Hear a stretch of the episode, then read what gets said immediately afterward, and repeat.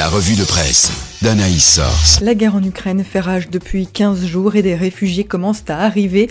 Plus de 2 millions de personnes ont fui l'Ukraine, titre Info Chrétienne.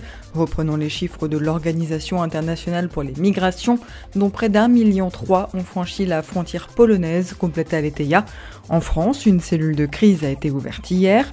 Mercredi, on comptait moins de 7000 déplacés sur le sol français, dont les deux tiers sont accueillis par des collectivités locales ou des particuliers, chiffre la Croix car si l'invasion de l'Ukraine par la Russie nous a fait entrer dans une nouvelle ère où l'angoisse le dispute à la sidération, cette épreuve permet un déferlement inédit de générosité et de créativité, confirme la vie. Aletheia cite ainsi l'initiative des mères polonaises de laisser des poussettes dans les gares pour aider les mamans ukrainiennes fuyant le conflit. La population n'a pas d'autre choix que de fuir ou de prendre les armes et soutenir la résistance par tous les moyens, explique Le Pèlerin en introduction d'un reportage photo sur les Ukrainiens dans la guerre. Soutenue à l'arrière par une mobilisation générale, la résistance ukrainienne est vive, affirme Réforme, et si dans la périphérie de Kiev les civils tentent de fuir, ceux qui restent se préparent à une offensive violente. Retour en France où le Conseil constitutionnel a publié la liste officielle des 12 candidats à la présidentielle. Ils ont tous obtenu leurs 500 parrainages, un système souvent critiqué selon témoignages chrétiens, mais qui a aussi ses défenseurs.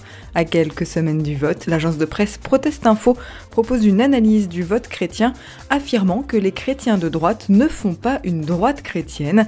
Parmi les questions qui comptent pour les croyants, celle de bioéthique, et Famille chrétienne l'a bien compris en interrogeant six candidats sur leur programme concernant la fin de vie, de l'euthanasie au suicide assisté en passant par les soins palliatifs. Mais tous ces articles suffiront-ils à conduire les Français aux urnes? La Croix illustre les multiples ressorts de l'abstention, problème majeur de la vie démocratique française qui, entre désillusions, désintérêt et mal inscription sur les listes électorales, menace désormais même l'élection présidentielle. À cela s'ajoute bien sûr la guerre en Ukraine qui focalise toute l'attention. Pourtant, nous ne pouvons faire l'économie d'un véritable débat tant nombre de questions urgentes et déterminantes pour notre avenir doivent être évoquées, estime la vie. Enfin mardi, c'était la journée internationale pour les droits des femmes, une journée qui permet souvent de revenir sur les injustices faites aux femmes.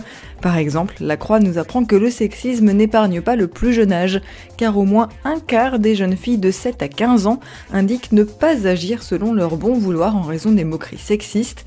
Réforme revient quant à lui sur les violences sexuelles dans le sport, estimant que les victimes sont aujourd'hui entendues témoignage à l'appui, car les choses avancent dans tous les milieux, y compris dans l'Église catholique, où deux associations prenant une plus grande présence des femmes dans l'Église ont lancé une cartographie destinée à recenser les pratiques d'inclusion au sein des différentes paroisses de France, explique Info Chrétienne.